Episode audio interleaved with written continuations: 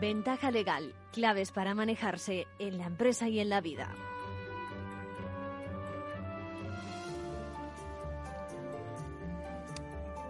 Déjenme que hoy empiece precisamente con una pregunta. Bueno, por cierto, bienvenidos, bienvenidos a Ventaja Legal. Gracias por acudir a nuestra cita semanal. Imaginen, por ejemplo, que toman ustedes a título personal una decisión equivocada en sus negocios, con la familia, en el trabajo, y que, un contrario les demanda, ¿no? Imaginen que eh, lo recurre ante la justicia y que ésta les corrige, le corrige a usted, ¿no? Lo que hiciste no se puede hacer. Eso, eso es lo que viene a decir la justicia, ¿no? Eh, ¿Y cómo lo hace la justicia? Pues lo hace eso, con razones que lo justifican, ¿eh? que mejor dicho, conforme a las leyes. En ese caso les pregunto yo a ustedes, ¿insistirían, repetirían, perdón, lo intentarían de nuevo? Porque otra vez, otra vez podría acabar en los tribunales que le iban a recriminar a usted su comportamiento. Bueno, imagino que no lo harían, ¿no? Bueno, pues fíjense en lo que está ocurriendo. La justicia dijo que no se podía multar un vehículo que estuviera estacionado por no haber pasado precisamente la ITV. Lo comentamos en este programa en varias ocasiones, un importante logro frente a ese aparato administrativo de los ayuntamientos, pero resulta, resulta que siguen llegando multas a los propietarios de vehículos en dichas condiciones. Eso Repito, a pesar de la sentencia y a pesar de que las propias autoridades en sus declaraciones públicas declaran ese error y reconocen las multas. Luego lo vamos a comentar. Es que eh, lo peor es que la protagonista activa de todo esto es la administración pública eh, y el sufridor, pues cualquiera de nosotros. Bueno, imaginen la sensación de enfado, de impotencia. Bien, también hoy, hoy se comenta en el mundo financiero, por ejemplo, el que se denomina caso Sareb la exigibilidad de los intereses negativos desde ese banco a CaixaBank, etcétera. Bueno, algo que parecía zanjado hace unos tres años y que vuelve. Igual hay algo más de político en el tema que de legal, pero de momento parece que hay demanda de por medio. Todos estamos al quite de ver qué es lo que pasa con esos intereses negativos. Bueno, también mm, tenemos también la imprescindible ya actualidad de nuestros compañeros de la abogacía, un clásico de este espacio, y varios asuntos que no pueden pasar desapercibidos. Por una parte, la legalidad discutida de la publicidad en el buzón, en nuestro buzón electrónico. ¿eh?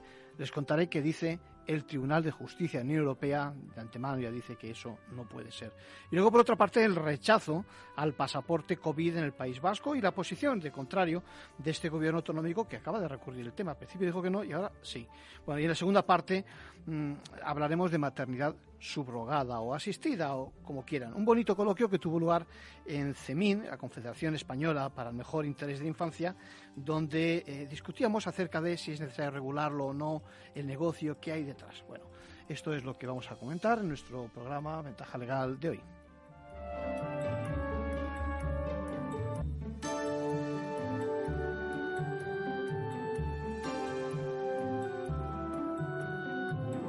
Ventaja legal con Arcadio García Montoro.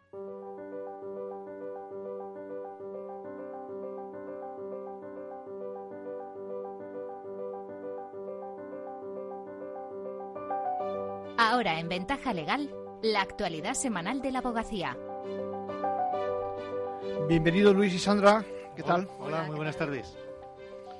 Saludos a todos. Hoy comenzamos recordando la importancia de la perspectiva de género, porque el Tribunal Supremo ha ordenado repetir un juicio por considerar que un tribunal superior no la tuvo en cuenta a la hora de dictar sentencia. Sobre cómo incorporarla en los procedimientos se habló la semana pasada en la novena cumbre de mujeres juristas organizada por el Colegio de Abogados de Madrid. El Gobierno ha aprobado una nueva prórroga a la moratoria concursal hasta el próximo 30 de junio, una decisión que ha cosechado muchas críticas entre los expertos, que consideran que no servirá más que para alargar la agonía de empresas en problemas y provocará un aluvión de concursos en los juzgados cuando acabe el plazo. Y también les contaremos que este miércoles 1 de diciembre se celebra el Congreso de Derechos Humanos de la Abogacía, dedicado en esta octava edición a la libertad de expresión y el derecho a la información. Todavía pueden inscribirse para asistir. Comentamos de forma muy breve otras cosas que han sido noticia esta semana en el mundo de la abogacía. El 70% de las abogadas ha visto reducidos sus ingresos por la pandemia. Además, un 58% admite tener serias dificultades para conciliar la vida laboral y familiar y 7 de cada 10 observa un avance en la brecha de género en el sector legal. Son datos de una encuesta presentada en la Cumbre de Mujeres Juristas. Radiografía de la lentitud de la justicia en el último número de la revista Abogacía Española. En esta edición, los principales operadores jurídicos analizan la situación de la Administración de Justicia, que está lejos de funcionar con la celeridad deseada. Puedes leerla en abogacía.es. Doble cita con la formación esta semana. Hoy se celebra la jornada sobre cómo construir la estrategia de defensa a través de la teoría del caso. Mañana martes será el turno de conocer todo sobre marketing personal del abogado y generación de asuntos. En ambos casos tendrán lugar a las cuatro y media y pueden seguirse en abogacía.es. Juzgar sin perspectiva de género da lugar a injusticias y a una interpretación defectuosa de la ley. Por ello es esencial la formación de todos los operadores jurídicos para eliminar prejuicios, como reclamaron destacadas juristas en la novena cumbre de mujeres juristas, organizada por el Colegio de Abogados de Madrid. La abogada Altamira Gonzalo Valgañón, perteneciente a la Asociación de Mujeres Juristas TEMIS, afirmó que la perspectiva de género puede cambiar una resolución judicial y destacó que no es ideología, sino un método de análisis de la realidad y del derecho. Juzgar sin perspectiva de género ocasiona revictimización, ocasiona injusticia, hace que se aplique mal el derecho, precisamente por esas ideas preconcebidas, ¿no? Se, se, valoran de manera defectuosa las pruebas, se interpreta de manera defectuosa también la ley. Esta abogada lamenta que todavía hay jueces que se muestren muy reticentes a aplicarla. Justamente esta semana el Tribunal Supremo ha pedido la repetición de un juicio porque el Tribunal Superior de Justicia de Castilla y León, que en 2019 absolvió a un hombre de un presunto delito de violación, no analizó el testimonio de la víctima con perspectiva de género. Según la abogada defensora de la víctima, Carmen Serrano Cima de Villa, la resolución absolutoria estaba basada en apreciaciones subjetivas. No se tuvieron en cuenta las pruebas presentadas por la víctima, como el informe de la psicóloga de la Oficina de Asistencia a las Víctimas de los Juzgados o los testimonios de los amigos que la acompañaron a denunciar. En cambio, sí valoró las diferencias entre las declaraciones realizadas en sede judicial y las efectuadas ante la trabajadora social. La magistrada Lucía Avilés Palacios, experta en justicia y género, explica que es una sentencia importante porque es el propio Supremo el que dictamina que no se ha valorado la prueba de manera racional y lógica y los jueces se han basado en creencias y no pruebas en esa decisión. Ustedes, como tribunal, se han dejado llevar por ciertos eh, estereotipos y prejuicios eh, que se observan en los sesgos de género de la sentencia, puesto que eh, puesto que eh, parece como que se fija en, en qué debería haber hecho como acto la víctima antes, durante y después. El Gobierno acaba de aprobar la tercera prórroga de la moratoria concursal que vencía el 31 de diciembre de este año y que ahora se ha prolongado hasta el 30 de junio del 2022. Hasta entonces, los deudores que se encuentren en estado de insolvencia no tienen obligación de solicitar la declaración de concurso y tampoco se admitirán a trámite las, solicitudes de concurso necesario que presenten los acreedores afectados. Las dudas sobre la efectividad de este nuevo aplazamiento son muchas, sobre todo por la sensación de falsa seguridad que puede dar a muchas empresas que, en lugar de aprovechar el tiempo para refinanciar sus deudas, sobreviven día a día sin solucionar realmente sus problemas. Una solución que en muchos casos está en el concurso el concurso temprano, tal y como explica Mateo Juan Gómez, socio de Buades Abogados.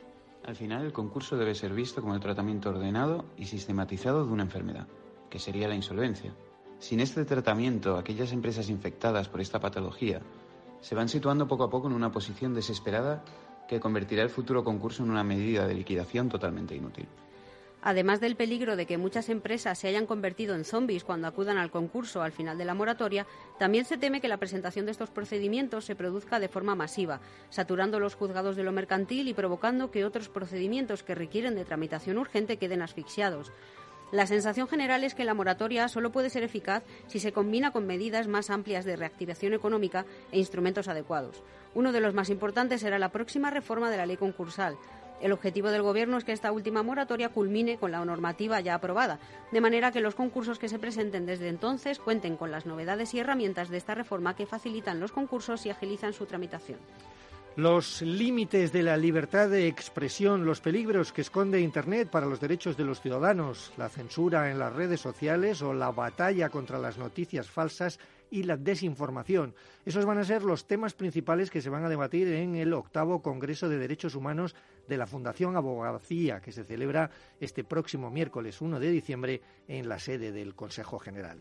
Para hablar de estos temas se contará con ponentes como Edu Galán, escritor, guionista y creador de la revista satírica Mongolia, Lucía Méndez, periodista y redactora jefe de opinión del Mundo, Jacobo Dopico, catedrático de Derecho Penal de la Carlos III de Madrid, Marta Timón, letrada coordinadora del área de lo contencioso administrativo del Gabinete Técnico de la Sala Tercera en el Supremo, los abogados Endica Zulueta y Cristina Peña, David Javier Santos, abogado del Estado y jefe del Gabinete Jurídico de la Agencia Española de Protección de Datos, Idoya Salazar, presidenta de Odisella, o José Perals, fiscal de Criminalidad Informática de la Audiencia Nacional.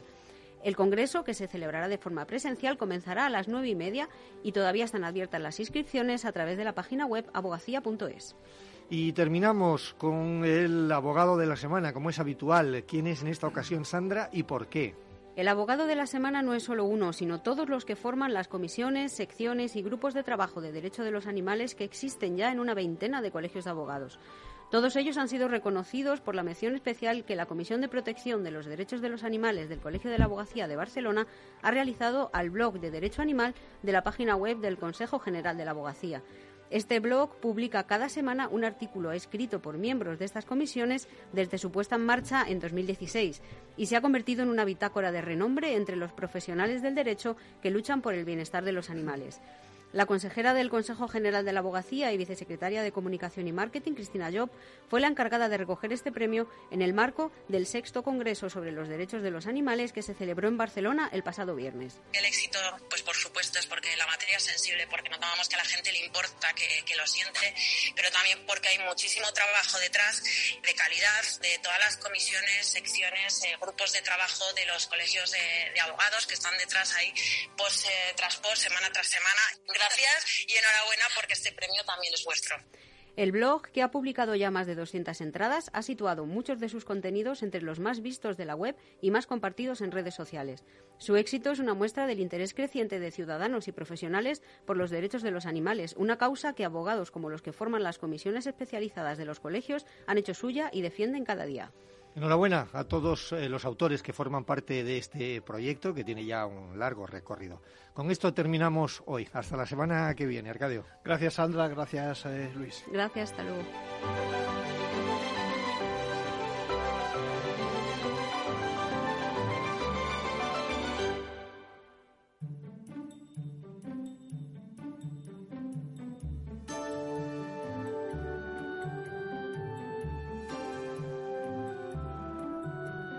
Vamos con el caso Sareb, un pequeño apunte. Eh, la verdad es que es un choque de trenes, ¿eh? un choque de filosofías. ¿eh? La pública, en pos de lo que se denomina o denominan algunos intereses generales, dicen que los de todos, y, por otra parte la filosofía de lo privado, ¿no? donde llamamos a CaixaBank y a otros cuantos más, creo que a Banca, Sabadell, Ibercaja, Unicaja, seguro que me dejo alguno. Bueno, el conflicto, por centrarlo, lo podemos resumir en si los bonos devengan intereses negativos o no. Cuestión, por cierto, que parece que fue controvertida ya en un arbitraje con anterioridad, hace yo creo que unos tres años, y que se saldó con la negativa en favor de Bankia, tal y como eh, se ha ejecutado voluntariamente en la práctica, ¿no? Bueno, eh, segundas partes, la verdad es que nunca fueran buenas. Eh, la lucha, repito, está hecha porque se apliquen rentabilidades negativas y, y que se las paguen al titular. ¿eh? Ojo con, con, el tema, que si saliera eh, en favor de quien interpone la demanda de Sareb, igual hay consecuencias eh, impredecibles para todos nosotros. Bueno, cierto es que segundas partes, algunos interpretamos que nunca fueron buenas, pero ya veremos el resultado de este envite, tanto en la justicia eh, como en tono de transacción, si, si en algo se pudiera ceder, no creo. Y no olvidemos, repito, los efectos en la calle que pueda tener esa sensación de que los tipos negativos igual no son tan negativos.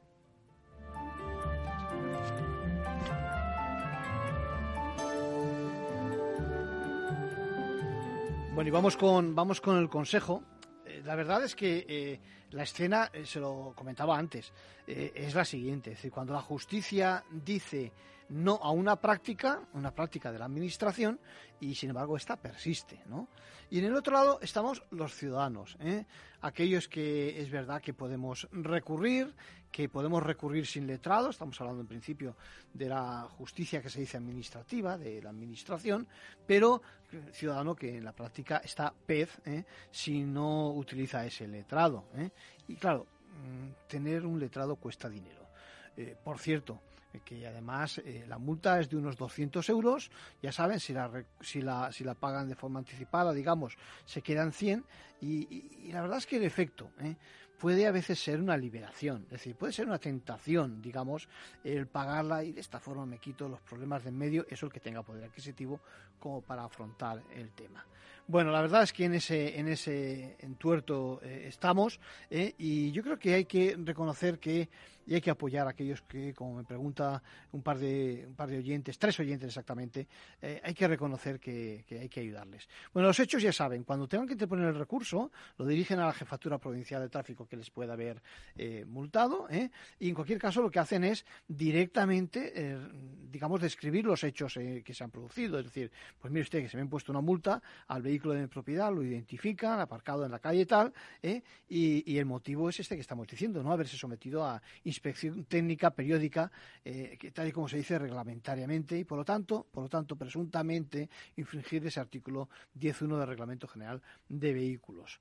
Bueno, eh, lo segundo que tenemos que decir es que el vehículo no circula, esto es importantísimo, que simplemente lo tengo aparcado en la vía pública y por el contrario, o, además, perdón, lo tengo con el seguro obligatorio perfectamente contratado. Miren, la ley lo que dice, y eso tiene que ponerlo también, que la ITV tiene como objetivo garantizar el correcto estado, pues eso, de los vehículos para que puedan circular con seguridad. El problema es que cuando no circulan, como ocurre en su caso, si quieren recurrir, lo que tienen que decir es que no resultará de aplicación ese, ese precepto, ¿eh? porque simplemente están estacionados en la vía pública. Eh, ¿En qué nos apoyamos? Pues nos apoyamos en una sentencia, es conocida, eh, se ha conocido hace unas cuantas semanas, donde el juzgado contencioso número 33 de Madrid decía que apoyando ese artículo 10.1 del Reglamento General de Vehículos, eh, apoyándose en ese artículo, no se define ninguna infracción. ¿Por qué? ¿Por qué? Porque el ilícito a sancionar es precisamente en el artículo, está precisamente en el artículo 76 de la ley que eh, dice que precisamente eh, se contradice la norma por el hecho de circular, no por el mero cumplimiento, incumplimiento de someter el vehículo a la ITV de forma periódica. Así que, bueno, como no existe ninguna norma con rango de ley que sancione la conducta denunciada, y esto es una, digamos, doctrina habitual del Tribunal Constitucional, como además también existe lo que se denomina el principio de tipicidad, es decir, que de acuerdo con el artículo 27 de la Ley 40 de 2015, las normas definitorias de infracciones y sanciones no son susceptibles de aplicación analógica, esto es un tema muy técnico, pero tal y como se lo digo lo pueden, lo pueden escribir, y además aplicando precisamente algo que es inevitable, y es que, eh, que no, se puede, no se puede obviar. Las declaraciones, fíjense bien, públicas hechas por el máximo responsable de la DGT, que en los medios de comunicación decían, y digo, voy a decir textualmente, si el vehículo no está circulando no se emitirá ninguna multa a pesar de no haber pasado la ITV, tanto si el afectado está aparcado en un garaje como si está aparcado en la vía pública. Por lo tanto, todo lo que acabamos de comentar, los argumentos, los hechos, como los argumentos legales, eh, en suma, eh, lo que dibuja una situación que en derecho denominamos desviación de poder. En la práctica, en la calle diríamos que es un abuso, pues en efecto es un abuso y les animamos a que recurran directamente esas eh, sanciones que de luego de justas no tienen nada.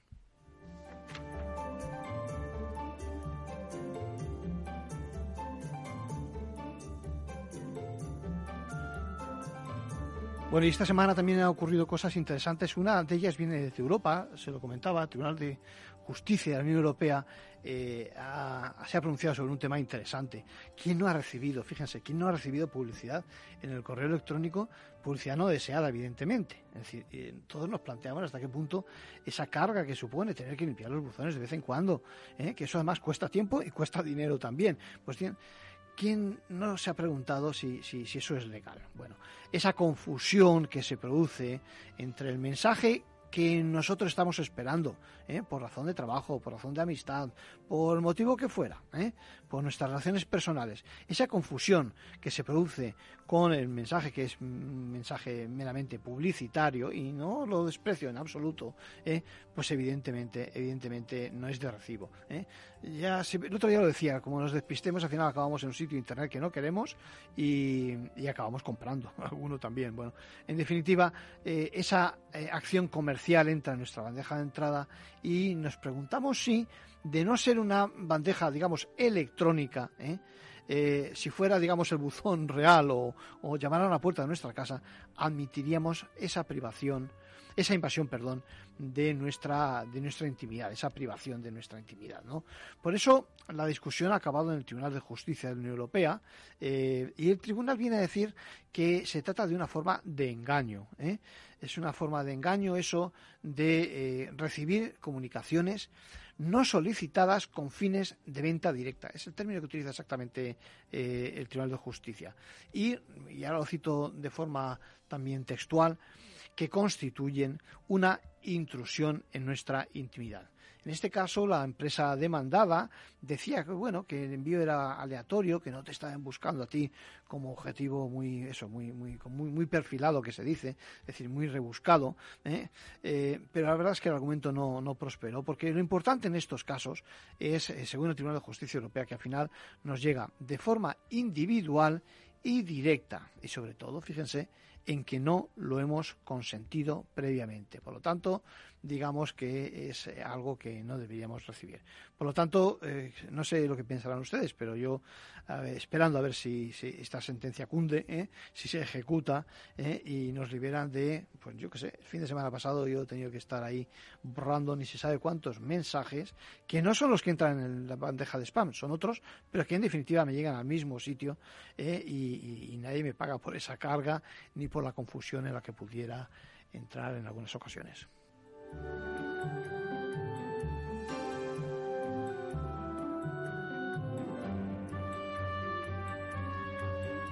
Bueno, confirmar, porque me están preguntando de eh, confirmar que el pasado 25 de noviembre entraron en vigor esas prórrogas de las medidas de recuperación de pandemia de COVID-19 y yo me remitiría a nuestro a nuestro a nuestra página web la de Capital Radio en la pestaña de ventaja legal que tienen los audios de todas las mañanas donde precisamente hacemos un digamos una, una mención especial a esa a esa, a esa norma que eh, no sé si lo que hace es eh, prorrogar también la agonía de nuestras empresas. A los que queréis venir a un pueblo. Quítate la prisa, que lo de la ciudad vení con mucha prisa. Mira la cara y saluda a la gente. Y con leña y una chimenea, ya pueden venir día invierno. Ellos te lo quieren poner fácil. Nosotros también. Por eso en Correos estamos en nuestros pueblos con 6.011 carteros y carteras, que llevarán hasta la puerta de tu casa servicios como enviar y recibir paquetería, adquirir productos postales o pagar recibos y tributos, para que nada te impida vivir donde quieras vivir. Escuchas Capital Radio, Madrid 105.7, la radio de los líderes. Disfruta de la mejor cocina gallega en Montes de Galicia. Todo un clásico moderno en el barrio de Salamanca. Disfruta de la variada dieta atlántica, de las mejores carnes y pescados tratados con respeto y transparencia y regados con una de las mejores bodegas de la zona. En grupo, en familia o en pareja, Montes de Galicia te ofrece el espacio perfecto en cada ocasión. Si quieres risas, abrazos y poder reunirte con tus amigos y familiares esta Navidad, Responsabilidad. Vacúnate. Ventila muy bien los interiores antes, durante y después. Y ponte la mascarilla si te reúnes con no convivientes. Comunidad de Madrid. Capital Radio existe para ayudar a las personas a formarse y conocer la verdad de la economía. Los valores que Capital Radio defiende son la verdad, la libertad y la responsabilidad. Capital Radio es una empresa independiente que no se identifica con ideologías políticas. Capital Radio está aquí para ayudar a las empresas a comunicar cómo crean valor. Capital Radio apuesta por empresas sostenibles, transparentes y comprometidas con la sociedad. ¿Y tú? ¿También quieres trabajar por un mundo mejor? Aquí tienes tu sintonía. Capital Radio, con la gente que aporta y no se aparta.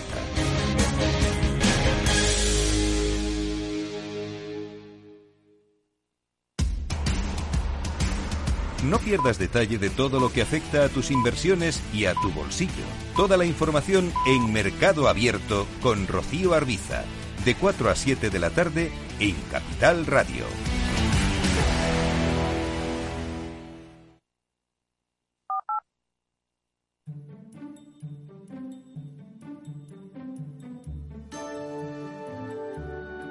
Ventaja legal con Arcadio García Montoro. Bueno, y esta segunda parte le vamos a dedicar, como decía, a un tema yo creo que muy interesante, lo que se denomina mm, popularmente la gestación subrogada. La verdad es que tuvo lugar eh, hace unas semanas en CEMIN, la Confederación Española para el Mejor Interés de la Infancia, unas jornadas, eh, como siempre, como todos los años, muy interesantes.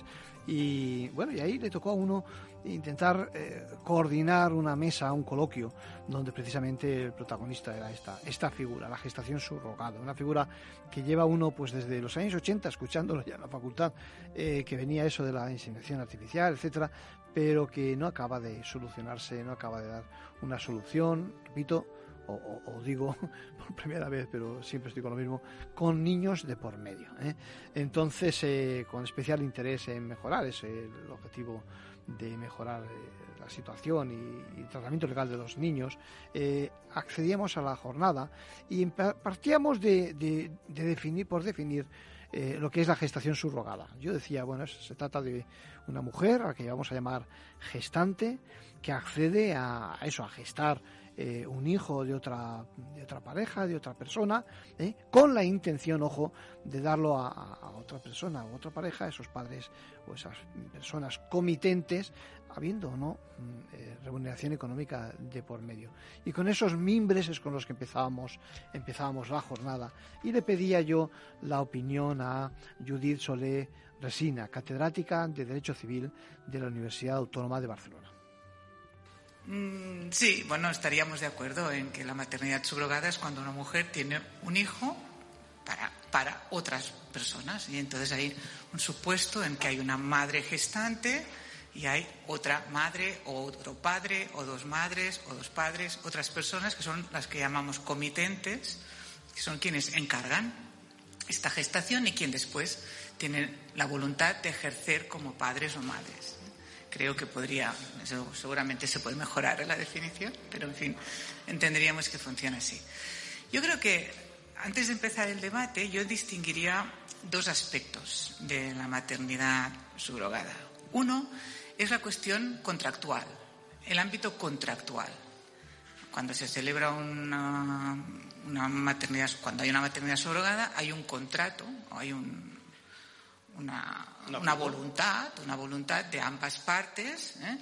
que mm, en nuestro ordenamiento, el ordenamiento jurídico español, dice que este contrato es nulo. Lo dice el artículo 10 de la Ley de Técnicas de Reproducción Humana Asistida.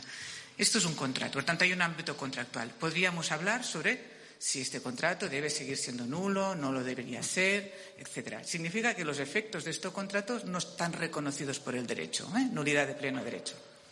Otro ámbito distinto, otra esfera distinta que también nos puede ocupar y que desde luego a mí me preocupa mucho, es el ámbito del reconocimiento de la afiliación o de la determinación de la afiliación de los niños que ya han nacido por técnicas de reproducción asistida. Y es otro aspecto completamente distinto. Yo creo que podemos distinguirlo perfectamente.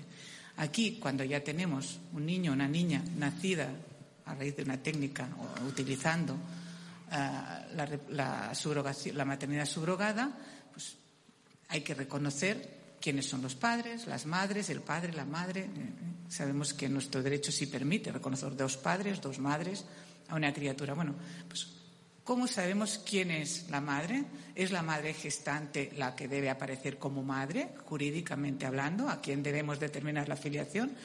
¿O es la madre comitente? Y si no hay madre comitente, hay un padre comitente, debe ser el padre comitente el que conste como padre de la criatura, solo si es biológico, es decir, si ha puesto material y si no lo ha puesto, también y en el caso de que lo haya puesto o no, pero aparezca, digamos que sí debe constar como padre, la mujer o el hombre que vive con este señor debe ser el otro progenitor. Y aquí es donde tenemos un terreno también a discutir. ¿eh? Pero esto es otra cuestión. Una cuestión es el tema de los acuerdos, ¿eh? de los acuerdos de gestación, y en este caso el acuerdo para concretamente una maternidad subrogada, aunque pueden haber otros tipos de acuerdos, muchísimos. ¿eh? Ahora nos centramos en, el aspecto de maternidad subrogada. Y otro aspecto distinto es la determinación de la afiliación, la, determinar jurídicamente, legalmente, quién es el padre y quién es la madre, porque esto tiene unos efectos muy importantes, claro, no solo de quién cuida, quién atiende al niño o la niña, sino quién es responsable a nivel de pagar alimentos, etcétera. Bueno, quiero también que escuchemos a Ana Miramontes Roel, abogada, especialista en adopción y gestación subrogada, que añade un matiz, lo califica como la ley, gestación por sustitución. La escuchamos. Empiezo por matizar. Venga. Es el término. Venga. Porque lo que sí ha hecho nuestra legislación es ponerle nombre, aunque lo haya declarado nulo, y es gestación por sustitución. No habla de maternidad, no habla de vientre de alquiler, no habla de, otros términos. Es gestación por sustitución o gestación subrogada, porque lo que se subroga o se sustituye es la gestación, no el resto del componente de la paternidad o la maternidad. Evidentemente, como estoy hablando y en los términos que estoy hablando, soy favorable a, que, a este tipo de procesos. Yo no llamaría técnica porque la técnica es solamente una parte del proceso.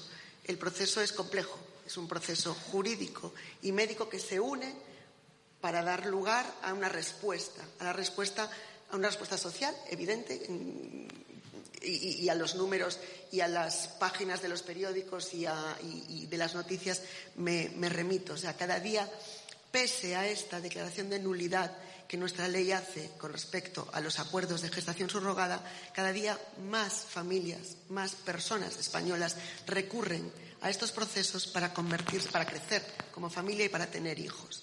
Entonces, mmm, creo que además de, los dos aspectos eh, de, los que, de los que ha hablado mi compañera, con, bastante acierto y, con muy buen criterio, tenemos que, que definir más, yo definiría un poco más profundamente. Venga.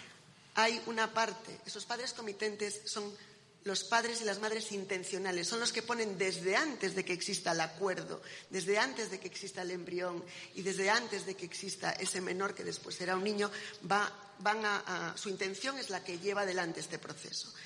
La, la, mujer gestante, que no madre, sino mujer gestante, porque lo que hace es donar su capacidad de gestar durante ese tiempo y, el, demás, y el resto del tiempo que, alrededor del proceso es necesario, es decir, los, previos, los psicólogos, los médicos que intervienen previamente antes para determinar que, eso puede, llevarse adelante, eh, es, es, el otro de los, eh, de los elementos de este, de este bueno, este triángulo, o, bueno, a, veces no es un triángulo, son solamente dos personas. Y después está la tercera pata del banco, que es eh, el niño, que en el futuro van a hacer ese efecto de este, de este tipo de relación, eh, que no sé siquiera si puede recibir el término de contrato, porque es un contrato sui generis con unas aristas y con, unos, con unas eh, profundidades que para, o sea, que no sé si el término contrato puede llegar a, a, por eso me gusta hablar de proceso, porque es algo como mucho más redondo, como mucho más completo y como mucho más complejo. ¿vale? Y esos efectos, pese a esa nulidad que de base nuestra ley eh, sienta eh, con, mucha claridad en el artículo 10 de, la Ley de Reproducción Humana Asistida, eh, esos efectos han sido reconocidos por nuestros altos tribunales en cuanto a, los derechos sociales de los padres y de los menores, en cuanto a esas filiaciones que el propio artículo 10 remite a las normas generales de determinación de la, de la afiliación de los niños y niñas que puedan nacer en nuestro país. Por tanto, como tal realidad social creciente y que me parece que bastante imparable pese a todas las eh, a, todas las, las bueno, los, opiniones en contra que puedan surgir por un motivo u otro, creo que lo que puede darle la dignidad y, puede eliminar de nuestro, del, el riesgo de, de desvaríos en la celebración de este tipo de procesos es una regulación, una regulación garantista para todas las partes y probablemente que pongan el centro de esas garantías a esa mujer que va a donar su capacidad de gestar para otros. Bueno, y junto a esta opinión a favor, la de José Antonio Díaz Huerta, pediatra experto en protección a la infancia, que no lo ve muy claro. ¿eh? Habla un poco del tono mercantilista y, y es la opinión de un médico. Mi visión es desde la biología, desde el sufrimiento, desde el conocimiento de las personas que han vivido en el sistema de protección, pues que han tenido que dar un hijo, que, eh, que el niño está atendido en el sistema de protección, que el niño fue adoptado y luego quiere o no quiere, eh, las familias que se han ido a otros países a acoger a los niños con todas las complicaciones que luego esto ha tenido. Y por lo tanto pues es un tema complejo. Eh, y que además requeriría quizás el análisis de muchas cosas de las que han pasado con otras formas cuando la gente ha buscado tener un hijo en otros países y otras cosas de cómo eso ha funcionado y qué efectos ha tenido tanto en el niño adoptado como en esa propia familia. Por lo tanto, yo creo que sin valorar muchas cosas de las que han estado pasando en los últimos años en España, con el boom de la adopción internacional y cosas de cosas, pues ahora se plantea otra cosa nueva, que es esto de, como lo queramos llamar, porque al final nos enredamos con palabras de venta de alquiler, no sé qué cosas legales y tal. Y entonces yo ahí me pierdo un poco, francamente. Yo, a mí, desde el punto de vista, vuelvo a decir, de, de, de la medicina, francamente, me resulta difícil entender esto. Desde el punto de vista de la maternidad y de cómo vive una persona, una mujer, el hecho de haber tenido un niño durante nueve meses y cómo lo ha estado cuidando, deseando y atendiendo, y cómo el niño, en la medida de que se ha sentido en ese embarazo, vamos a decir, aceptado por alguna manera, pues evidentemente nacen de una manera, nacen de otra. Y cómo posteriormente el niño eh, pues reconoce a su madre por el olor y por la leche y por una serie de cosas que en este caso al nacer y separarse pues lógicamente no va a tener esa relación con la madre ¿no? yo mm, eh, la verdad que he estado leyendo cosas pensando en preparar esto cosas de las cuales yo desde el punto de vista mío de la medicina lógicamente pues me encuentro muy perdido ¿no? y claro todos los textos hablan de comitentes dice comitente, cliente que encarga a un comisionista comprar o vender mercancías de forma onerosa. Eso es un comitente.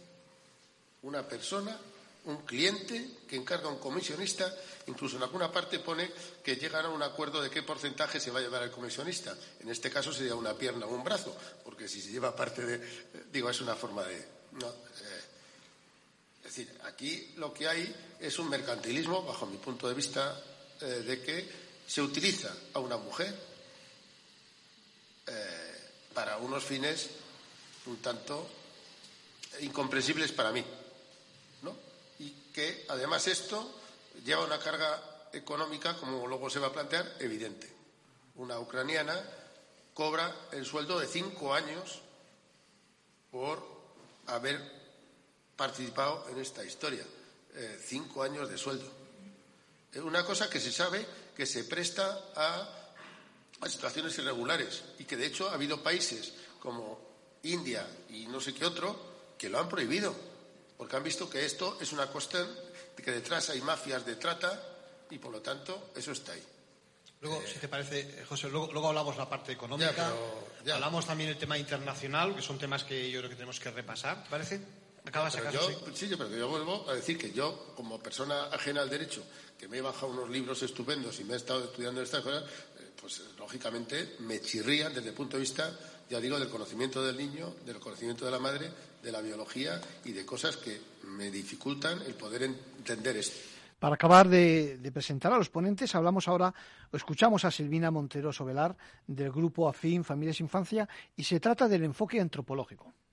Bueno, yo voy a hablar desde el punto de vista científico, entre comillas. Pertenezco a un grupo de investigación en temas antropológicos sobre familia e infancia. Y, y, llevamos varios años realizando investigaciones financiadas con I D eh, en el tema de las nuevas formas de reproducción humana. Y entre esas investigamos también la gestación subrogada, que también coincido con Ana en que el término es gestación subrogada. Yo misma cometí el error en 2014 que escribí un artículo y lo llamé maternidad subrogada.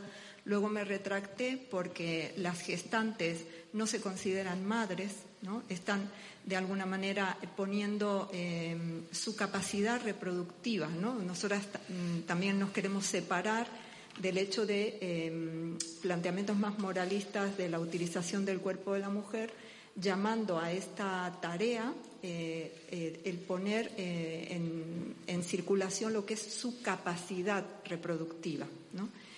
Y en esto también de los términos que nos parece importante, también llamamos padres y madres intencionales, no comitentes. ¿Por qué?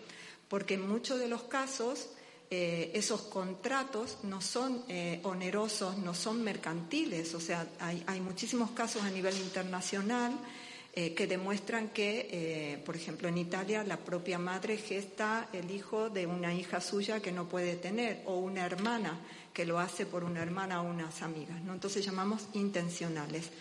Este, y desde el punto de vista así científico y desde nuestras investigaciones lo que vemos es que es una realidad creciente, que en España eh, los primeros casos se reportan a mediados de los años 2000, pero que desde, el 2010 hay más de 140 niños y niñas nacidos por esta técnica que se conozcan, porque no hay un registro y no hay nada que nos pueda indicar su impacto numérico, pero lo que se conoce es que más de 140 desde el 2010 y nos parece eh, realmente una realidad importante sobre la cual hay que debatir libremente y que tenemos que ver alguna forma eh, de poder regularlo, que consideramos que eso va a, mm, eh, mm, bueno, hacer frente a algunas de las cuestiones que efectivamente pueden resultar negativas regulándolo. Te estás adelantando, Silvina. Precisamente esa era, esa era mi siguiente pregunta. Acabas acaso y ahora te digo.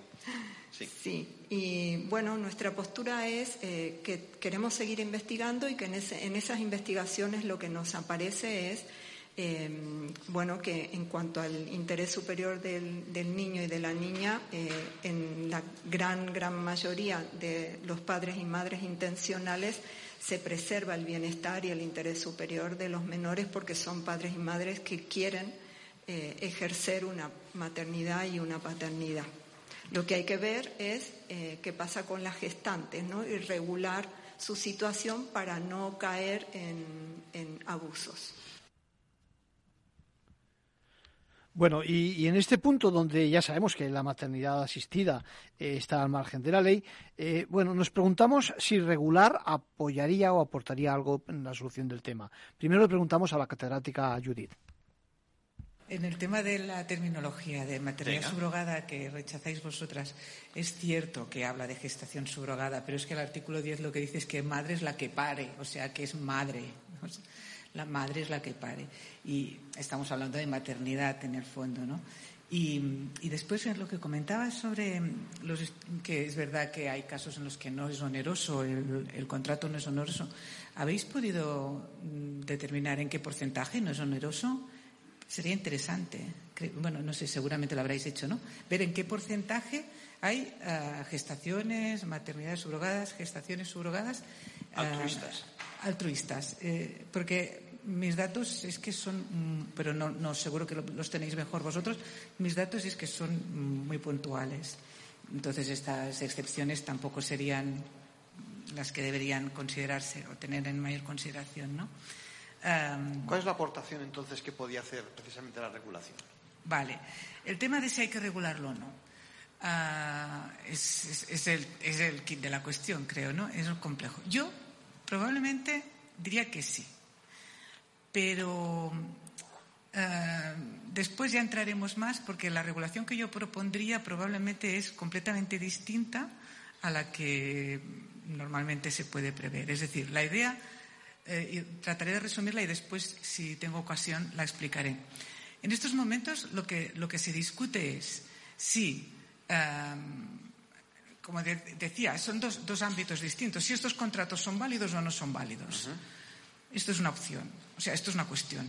El regular la validez de estos contratos a mí me parece difícil, porque todos los juristas sabemos que eh, el cuerpo humano eh, no puede ser objeto de negocio, ¿eh? es un objeto nulo y por tanto me, chirría, no hay ningún contrato sobre esta cuestión. ¿En España? En España. Pero con nuestras bases contractuales me parecería complicado. Pero eso no quita, y por tanto aquí, mm, no sé, no, no, sé, sencillamente no me pronuncio. De entrada no me parecería fácil. Pero Otra cuestión es si se podría regular y dar alguna pista para poder, lo que comentaba, determinar la filiación.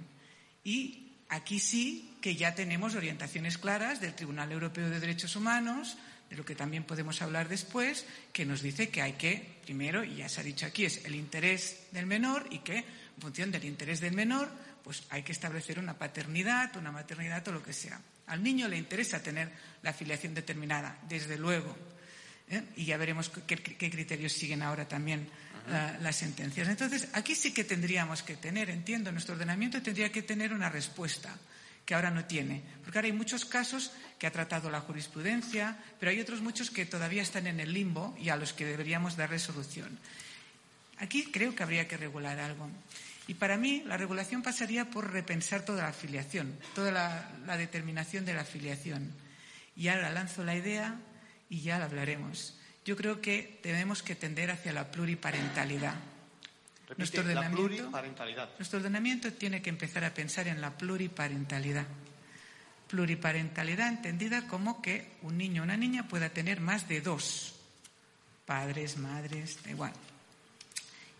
Y pueda constar como padre-madre las personas, los comitentes o los padres intencionales, pero también deba constar y aparecer la madre gestante en su caso o los donantes de células, gametos, ¿eh?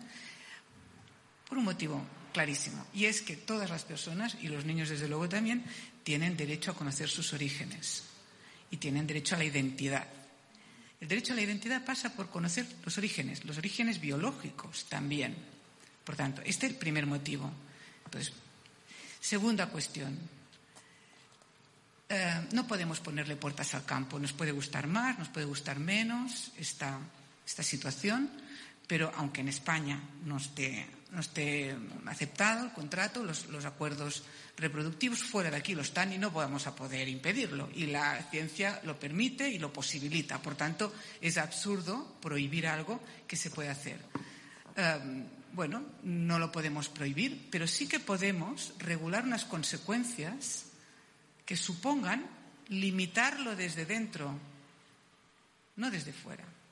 Es decir, que cada persona, cuando forma parte de un proceso reproductivo múltiple, porque aquí hay muchas personas, sepa que va a responder, que está, está generando una nueva vida y va a tener una responsabilidad sobre esta nueva vida, que no se puede desentender de esta nueva de esta, de esta de la madre gestante en este También de la madre gestante.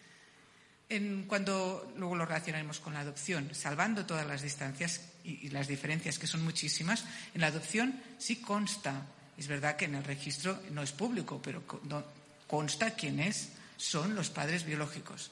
Pues del mismo modo, en mi opinión, creo que avanzaríamos mucho si exigiéramos que constara quiénes son los padres, la madre gestante, los padres biológicos y además, ¿por qué no?, los padres intencionales. Si cuantos más padres, madres tenga un niño, mucho mejor. ¿Por qué esta manía no todos van a poder ejercer ni decidir? Desde luego, unos ejercerán la potestad y otros no. Pero ¿por qué esta manía de limitar las personas responsables de los menores cuando podemos ampliarlas? Fíjense que en el ordenamiento jurídico permite la monoparentalidad, sino en algunos casos la potencia.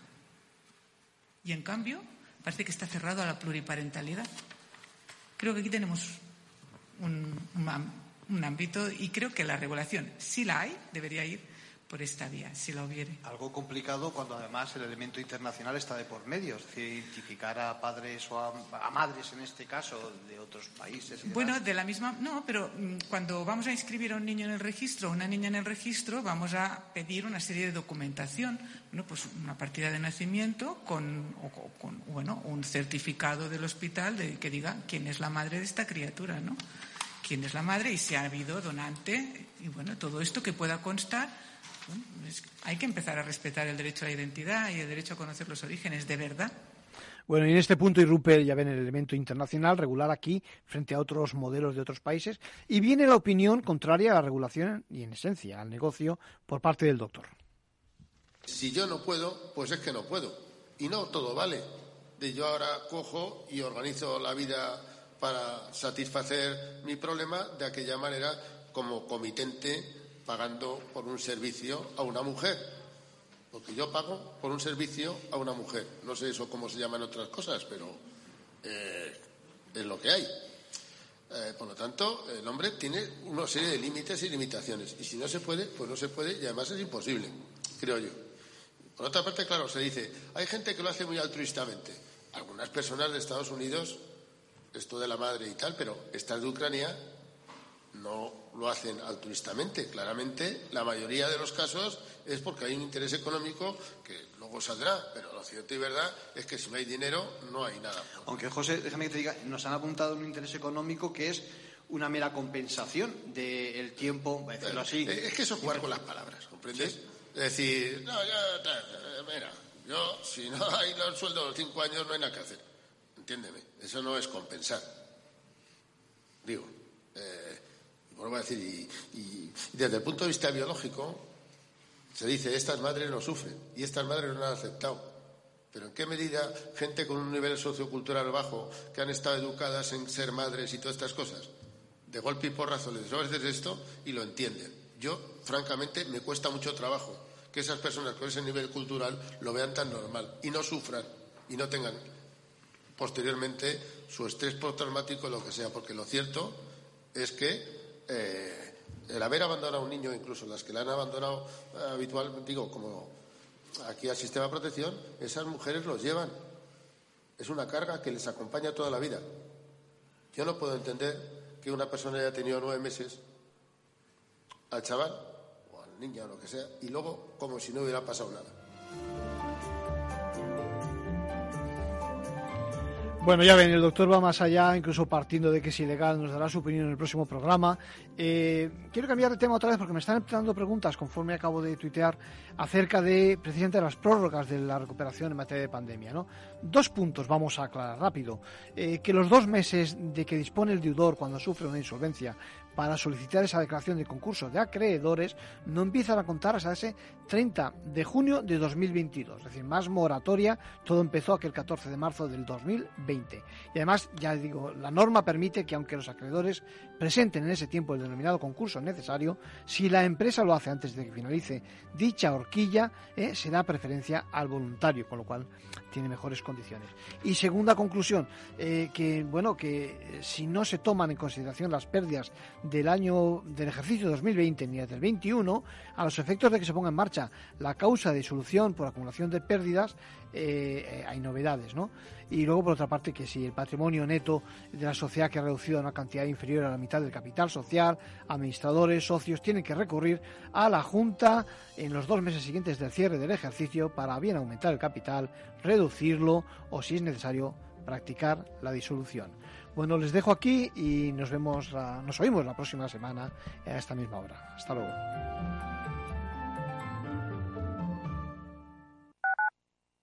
Capital Radio Madrid 105.7 si te controla tu móvil. Si te impide publicar en tus redes sociales. Si odia que quedes con tu grupo. Si te prohíbe vestir como quieres. Abre los ojos porque eso también es un tipo de violencia. Ábrete a una relación sana basada en la confianza y el respeto mutuo. Infórmate en el 012 sobre las señales de control en una pareja. Pacto de Estado contra la Violencia de Género. Comunidad de Madrid.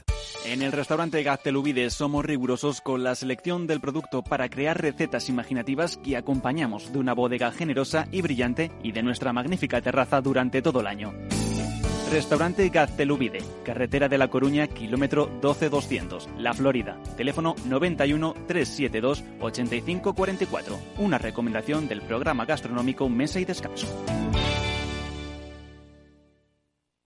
Gráficas Naciones. Más de 50 años de experiencia en el sector de las artes gráficas. Apostamos por la última tecnología tanto en impresión offset como en digital y gran formato. Realizamos todo tipo de impresión. Tarjetas de visita, folletos, libros, vinilos, decoración y montaje de stands. Más información en el 91 629 2145 o en gráficasnaciones.es.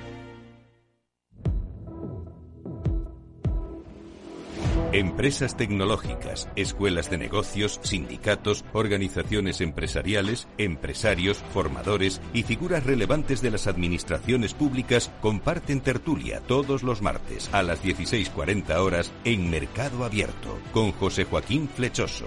Cibercotizante, la digitalización desde una óptica diferente.